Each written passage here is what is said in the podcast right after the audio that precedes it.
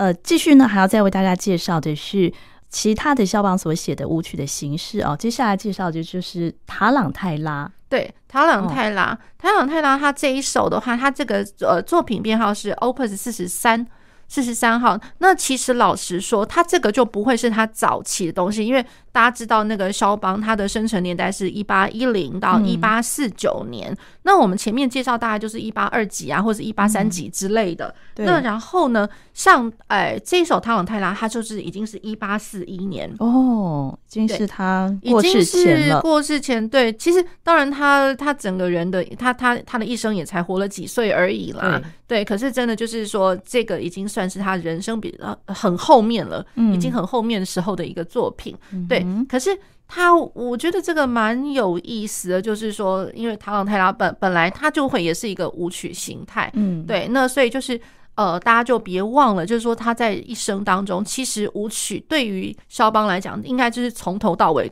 都有都有在写舞曲的这样，嗯，对，从头到尾舞曲，而不是说他在人生的某一个时期才大量的写作舞曲，对对。那然后塔朗泰拉的话，大家一开始也会想说，诶，肖邦塔朗泰拉，这是有没有搞错？大家第一个一定会想到谁的塔朗泰拉呢？就是。呃，浪漫乐派李斯特吧，哦、李斯特那个真的是不管是什么大考啊、比赛啊什么，对啊，就是大家抢着弹啊。然后如果是说学生们来讲的话，就觉得说塔朗泰拉一定是一个炫技的东西，超超炫的。嗯、对，那殊不知哦，其实，在李斯特之前，其实，在肖邦这个时间，他也写了塔朗泰拉。嗯，那其实更不用讲，塔朗泰拉其实也不是浪漫时期的产物啊。对、嗯、对，那。所以塔朗泰拉，我觉得其实就是说，像我们之前之前，比如说我们提到的，比如说像贝多芬的奏鸣曲里面的，比如说像三十一之三的第四乐章，那个连续的它稍微快一点流动的六八拍，嗯，对，那六八六八拍，比如说哒哒哒哒哒哒，或者是哒哒哒哒哒哒哒哒。对，那其实这个就已经算是一个典型，只是说，当然贝多芬在他的奏鸣曲里面，他不会说这个叫塔朗泰拉。嗯，可是我们就是弹久了，我们就知道了一些元素之后，会知道就是说，哎，其实他就是有这个精神在。嗯，对。那然后再过来就是说，像我们之前也有介绍过，比如说像呃舒伯特的奏鸣曲里面，嗯，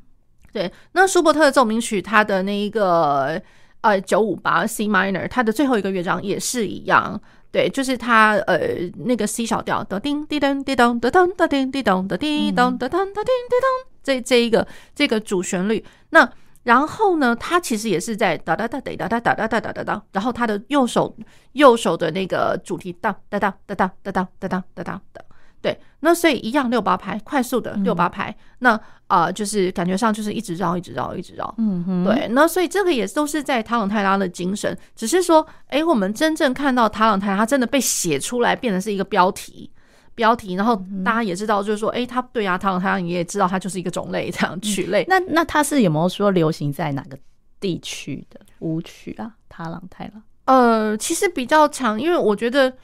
嗯，怎么说呢？因为其实像肖邦他这样写，那、嗯、然后他那个时候，他那个时候人其实是在呃法国，法国对，啊。那李斯特他写作的那个时间，那应该也是在欧陆这样子。嗯、不管是说他人在哪里，嗯、对，其实我会觉得应该来讲，那像像贝多芬跟舒伯特。嗯对啊，那其实他们当时在写作这些东西的时候，其实人都就是不德国这样子，对对对，就是在欧陆，对，都是欧陆啦，比较常听到。哦、对，那当当然同时之间，如果说像其他地方比较没有听到，或许有，嗯、可是大家可能目光都没有注意到那边了。嗯、那更不用讲，比如说，如果说西班牙不知道，对，应该应该是没有没有听说。对，哦、那如果意大利的话，yes。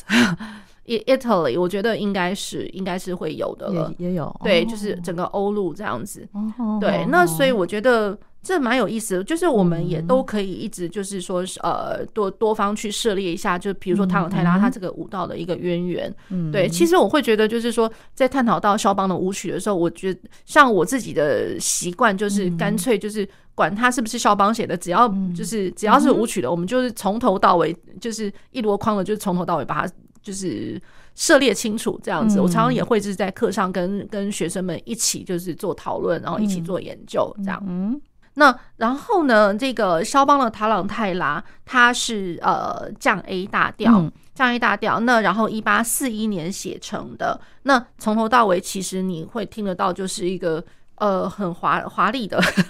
这样来讲很华丽的，然后的一个快快速的，然后又很好玩的一个东西。对，那然后呃，舒曼他当时就是在形容就是呃肖邦的这个塔朗泰拉的时候，他是说，哎，这个是肖邦最呃有有着他最奢华的一个形态在这样子。哦、对，舒曼他觉得奢华，我我是觉得听起来好像还好啦，不是说什么多多么的。呃，华丽，对对，可是就也也挺精彩的。嗯，然后我觉得就是说，它这样子的一个躯体哦，而且就短短的，它不会说像李斯特的那一个唐朗泰拉，对，他其实这是肖邦这首短短的，可是也一样，就是说常常会被。呃，就是肖邦，呃，比如说，呃，肖邦大赛，肖邦大赛的话也是一样，就是会有第二轮、第三轮的，因为它基本上都会是一个独奏会形式嘛。对。那个独奏会里面，你可能要，呃，一定要包含什么样子的曲子，然后剩下几分钟的东西，诶，你可能也可以再抓一点肖邦什么其他的东西。嗯，对，比如说像。呃，我刚刚放的那个波列路的话，它其实也是，就是曾经有一年的，就是肖邦大赛有一个呃奥奥地利的一个呃钢琴家 Ingolf Wunder，那 Wonder，他其实刚刚他那个就是呃他的玻璃，他演奏的玻璃路哦，就演奏那首，对，那个就是在他的肖邦大赛的实况，我忘了是第二轮还是第三轮的时候，他又演奏这一首。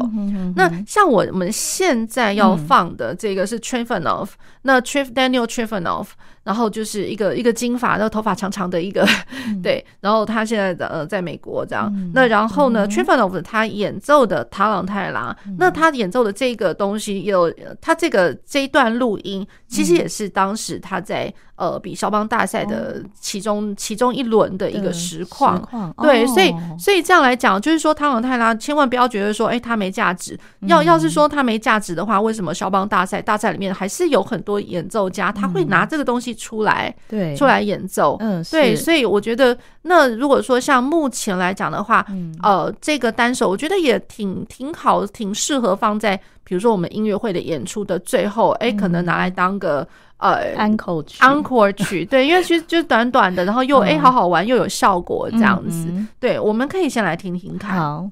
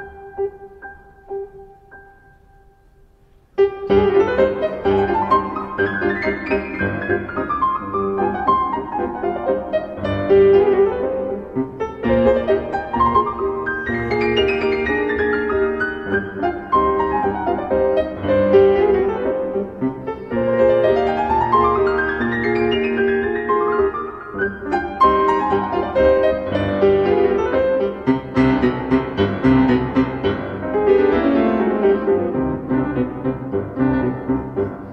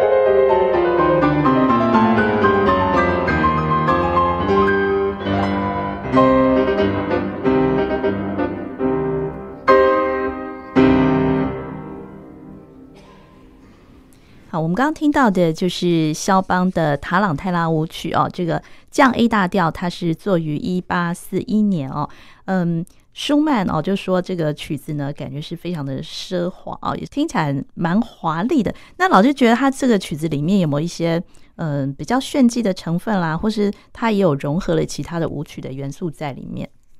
呃，我觉得。融合其他的倒倒是没听到，嗯，倒是没听到。那然后，可是我会觉得，因为他呃，我觉得他精彩的真的就是有从从一开始他 Presto 第一个，我觉得哇，那只要你看到 Presto，就是心里面要要要有个底哦，就是我这口气可能要很长，对，而不是说看到 Presto 我就一定要。呃，多快多快！因为当然，Presto，当然我们论小拍来讲的话，哒哒哒哒哒哒哒哒哒哒哒，你说真真的，嗯，真的要去给他认真起来的话，我那当然我一拍一个八分音符，对不对？一个八分音符可能两百多吧，两百零八。那所以千万不要去想说这个紧张的这个成分。嗯哼。所以了，汤荣泰拉他一开始他标了 Presto，一定就要去想说，哎，他会不会是在数大拍？哦，或者是说我根本就是。一个小节为一大拍，嗯，那如果是说我一个小节一大拍，那然后我可能会是每八个小节，然后才会是一个大句子，或是为一个嗯一个句子，或者说一个大拍的一个单位也说不定，嗯，对。那所以我整个躯体来讲的话，基本上我，所以我之所谓气要很长，因为我，呃，我可能一开始从曲子一开始深深呼吸一口气，我可能一口气。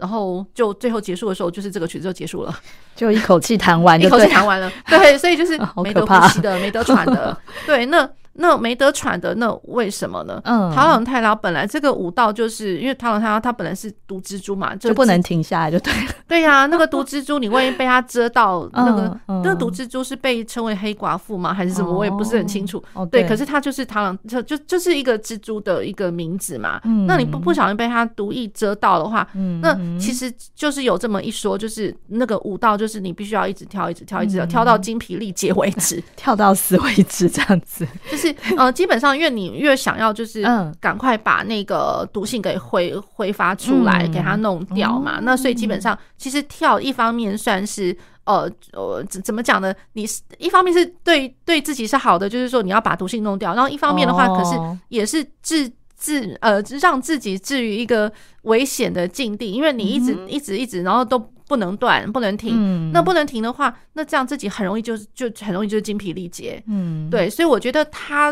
让人家呃，怎么讲呢？会一直深刻的记着他，就是又邪恶又又好像很很很激烈的那种感觉。嗯、对，就是唐朗泰拉他的那个舞曲的精神，本来的精神是这样子。哦、对，所以他之所以他化为音乐上来讲的话，嗯、那还真的就是。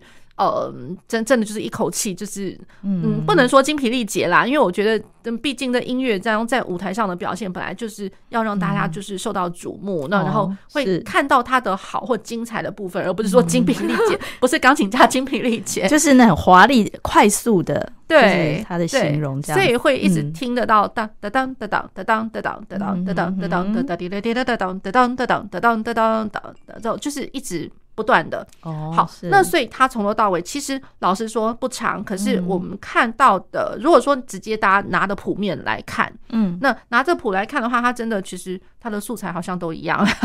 节奏素材从头到尾都一样，可是难是难在就是说，哎，我可能我的左手部分，嗯，如果因为像我们知道，就是说肖邦他的左手，如果说伴奏的话，很多时候是爬音，那和声式的爬音，然后他又要。很大的手，然后去延展它，嗯、对，扩张这个这个这个爬音的一个音域。那我扩张的音域，那我如果弹慢的也还好，像我们刚刚在讲说，哎、啊，肖邦夜曲里面，对，那夜曲绝对不会太快嘛，对。那所以我的我的扩张的话，我的手的平稳度好像也还蛮容易维持的。嗯、可是它难是难在，就是说我如果又要扩张，又给你扩快的话，哒哒哒哒哒哒哒哒。然后我会觉得，对我这个小手来讲的话，还真的是有一点点爱。对啊，是，对。那所以呢，就是说，可能呃，如果说是呃，一般来讲，如果说有些人呃天生骨架比较大一点，手也比较大一点的话，它可以扩张的比比较容易扩展的话，嗯，那我觉得基本上可能大概我的手可以扩展为十度的话，嗯、我觉得弹这首应该蛮游刃有余的啦。哦，对，其实就是他其实老实讲，他真的不难，嗯，难就是难在就是说我中间真的不能断，嗯、所以你。对于这个曲子一定要记得非常的清楚，哦、非常的熟练，哦、这样子。我一旦开始之后就不断了，哦，就不能断，对，不能停，暂停。那然后呢？所以我觉得肖邦他很有意思的就是说，他在他的舞蹈类，比如说像这个塔朗泰拉是 Presto，嗯，那然后呢？呃，或许有的时候你会看到，在他的呃华尔兹里面，嗯，有有一些就是他即便没有标，可是你真的在在演奏的时候，其实心里面想的真的也是 Presto 的这个精神哦。对，那看到 Presto 千万不要去想说我一定要打很快，嗯、而是说我觉得应该是一个小节为一个大拍子，嗯、为一个记拍单位的话，嗯、那还真的就是快。哦，对，那它就是句子，句子一定是很长的。嗯哼，对，是这个，我觉得是演奏上面的一个可能要注意的一个地方。嗯，好，这是他的塔朗泰拉哈。那我们呃，今天还要再介绍肖邦的另外一个作品，就是他的 Opus One 啊，是 Rondo。呃，肖邦他这个 Rondo，呃，我必须要先跟听众朋友们稍微分享一下，就是说。呃，当然，他的 Opus One 这个 B number 哦，就是 J. E. Brown 的那个这个这位学者，他的编号的话是 B 十。那 Opus 是 Opus One，对。那所以再怎么样的话，就是说以时序上来讲的话，那真的就是他非常早期、非常年轻时候，就是呃十来岁的一个一个作品哦。对。那然后这个作品是写于一八二五年。那肖邦他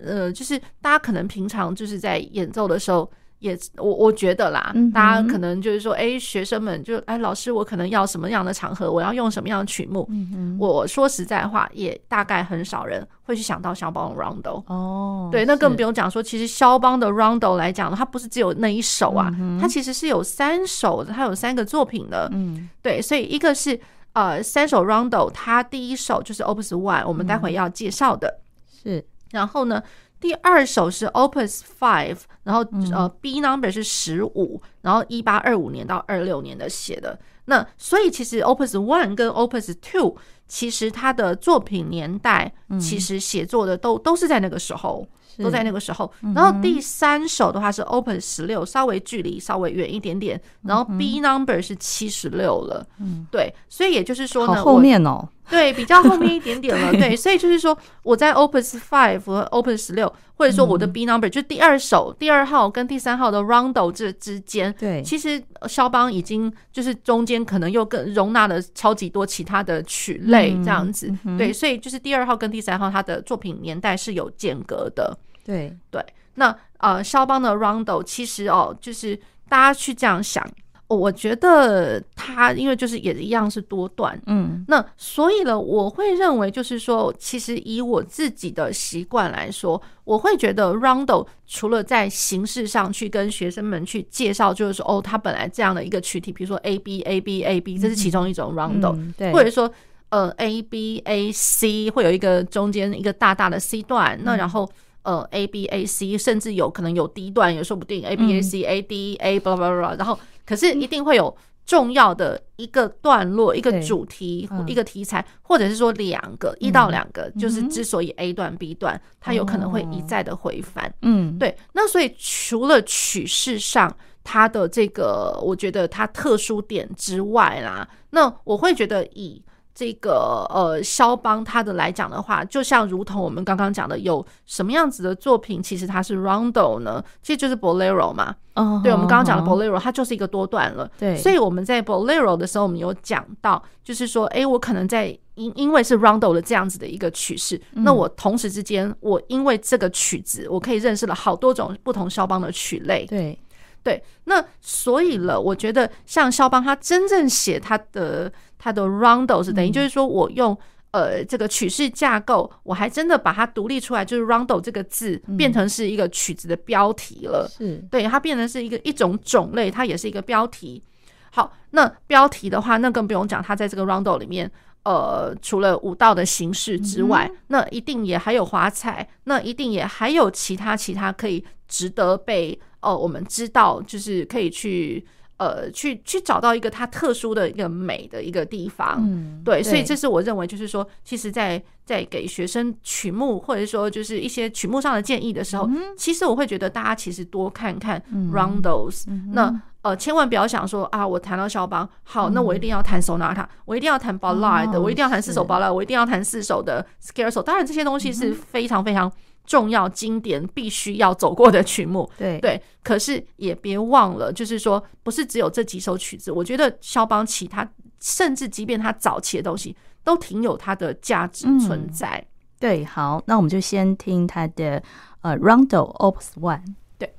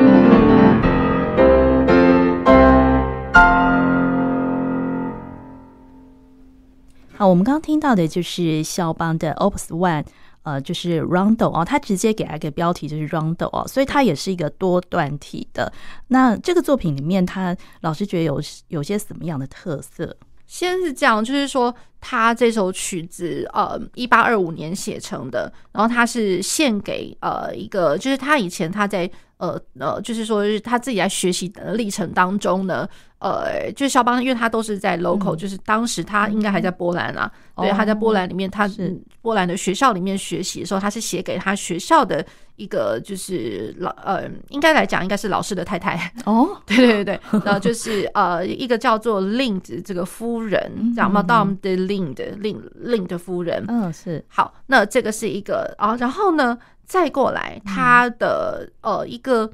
怎么讲呢？就是它的一个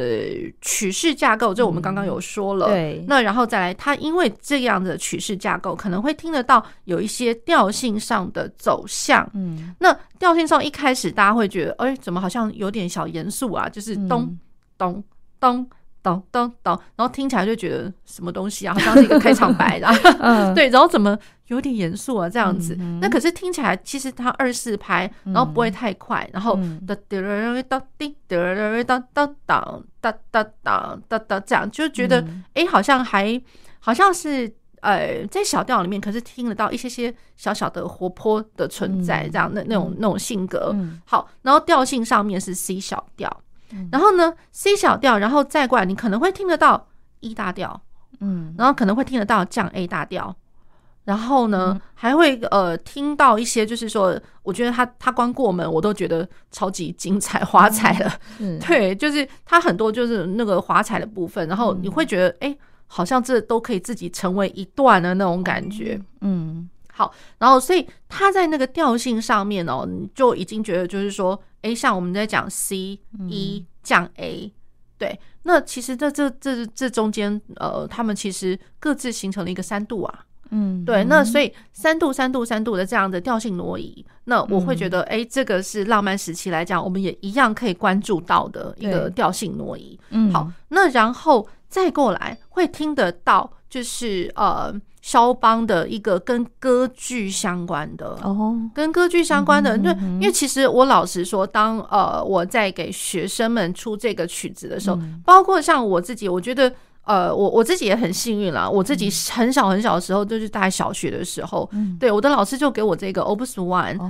对，那我会觉得就是说，我很荣幸的能够在很小的时候，小学的时候就已经认识到这个曲子，嗯、而且这个。对我自己人生来讲的话是举足轻重，因为我我比赛我是拿这个拿第一名的，真的，对，好厉害。所以大家可以想象，对我对于这个曲子，其实我会认为就是说，对我对对我自己意义重大，对对我自己本身来讲的话，当然是很有价值。对对对，那我会觉得说，既然对我来讲很有价值，我当然想要介绍给大家。对对 对啊，特别嗯，对。那所以我们之前哦，我们上集或者上上集节目，就是大家应该会听得到，我之前有在跟各位介绍肖邦他的曲子里面，你可能会。听到什么样子的元素？嗯，那其中一个元素就是你会听得到 opera，会听得到歌剧的元素。嗯，嗯，那歌剧的元素的话，比如说像肖邦，他当时跟他 hang out 在一起，就是、嗯、呃，他身边的人包括很多嘛，很多作曲家，然后当时很有名的音乐家、钢琴家，或者是甚至是画家。嗯、那更不用说还有剧作家，然后还有 Bellini，就是专门在写写那个歌剧的。嗯嗯，Bellini。对，那所以肖邦的他的音乐里面，你要说跟歌剧相关是什么呢？嗯、那铁定就是，比如说你可以在那个呃他的夜曲里面听得到那个美声唱法，嗯、或者说他的、嗯、呃他的 ballad，他的叙事曲，或者说他的奏鸣曲的，就是任何可能第二主题吧，可以任何可以歌唱或者慢板乐章可以歌唱的东西，只要是他跟歌唱的东西，麻烦都会先去想说。不，不管它到底是或不是，你只要先想到美声唱法 Bill canto 的这样子一个做法，那 Bill canto 它一定就是跟歌剧相关。哦。对，因为我们在讲美声嘛，那歌剧里面那当然才会有啦。对，那然后歌剧里面的 aria，对，那所以他不管是在歌剧里面什么第几个呃第几幕第几个场景啊，什么什么，只只要是歌唱，只要是歌唱，嗯，对，都一定要想尽办法唱的很漂亮。所以这个是在浪漫时期的那个。作曲家他们作品就是只要有歌唱旋律，都是有点受到歌剧的影响吗？还是只只有肖邦？呃，其实我觉得应该不止肖邦哦，不止肖邦。可是就是说，当我们在讲到肖邦作品的时候，是的确一定会讲哦。对，那其他人的作品的话，多多或多或少，他有可能会跟歌剧相关。可是或多或少也有可能，比如说像舒伯特他歌唱的东西的时候，其实我们想到的会是他的弦乐重奏，或者是说像他的艺术歌曲。对，孟德颂也会是，对对，就是会有一些就是像艺术歌曲的存在，对。那所以就是说，那要讲到美声唱法的话，我觉得一方面啦，这样来说，延展性吧，它的音色上面，我如果说在在长音上面，长音的一个延展，我要如何去去延展它，或者是说我在一个漂亮的一个乐句里面，我可能不是很单纯的只是。呃，把它这样唱出来而已，不是直白的唱。我有可能会加上一点点情绪，嗯、情绪上的张力吧。不管是有没有歌词，嗯，那或者说它的呃，它的旋律，它音跟音之间是急进或是跳进，嗯、那我会觉得就是说它有一个延展性。那延展就有可能，嗯、有可能是我们一点点所谓的 tempo rubato，一点点。我只能这样讲一点点，因为我不想要就是说我不想把美声唱法把它呃等同于就是夸张的 tempo rubato 呃弹性速度，嗯、对。可是你要讲说，你真的拿节拍器在那边呃去规范它的时候，的确它每一拍每一拍可能会有一点点。扩张，嗯，所以就是说，我觉得美声唱法，我觉得啦，就是说，呃，稍微是在 tempo 上面有一点点、一点点弹性，嗯，然后空间感是铁铁定是有的，嗯，那所以了，我们比如说，呃，美声唱法的旋律的话，那如果说我们谈到肖邦的东西，管它是什么样的作品，那或更尤其，或者是说，像我在 Rondo 这一首里面，我听得到一些，我说我知道是歌剧元素的，哦，是。对，那。一定一边弹，你一定要能够唱得出来。嗯、所以弹肖邦的东西，这是我非常非常建议，就是你一定要唱，跟跟着他的主旋律唱。嗯、然后我的左手去伴奏，嗯、也就是说，我右手可以先不要弹旋律，我先唱，我唱的舒服，嗯、我能够唱得出来，嗯、那我整个曲子的表现，那个精神就八九不离十了。哦，是。对，那更尤其就是说，像我认为在这个 r o u n d o 里面，它的那个歌剧元素其实是有一些。哦，我觉得有 recitative，然后有 aria，然后也有一些就是你会觉得、嗯、哇，好像这个剧情张力很，我觉得极具张力的一一些乐段，哦、对，就是 B 段啊、C 段，这我会觉得哎，这个好玩哎，这样子，所以就是在 B 段跟 C 段里面可以找得到。对对对，哦、我觉得那个剧。剧情上面有有那个张力存在，对，那当然剧情要怎么一个演法，可能每个人见仁见智，都会有不一样的想象，嗯、对。可是我觉得，我直觉的真的觉得，就是说，它真的跟跟那个歌剧是非常相关的。哦，是对。对，所以这是这个肖邦的 Opus One 哦，那呃是他写作在一八二五年，也是他非常年轻十几岁的一个早期的作品哦，Rondo 哈，嗯，那我们今天也非常谢谢贾云老师。谢谢主持人，谢谢各位听众朋友。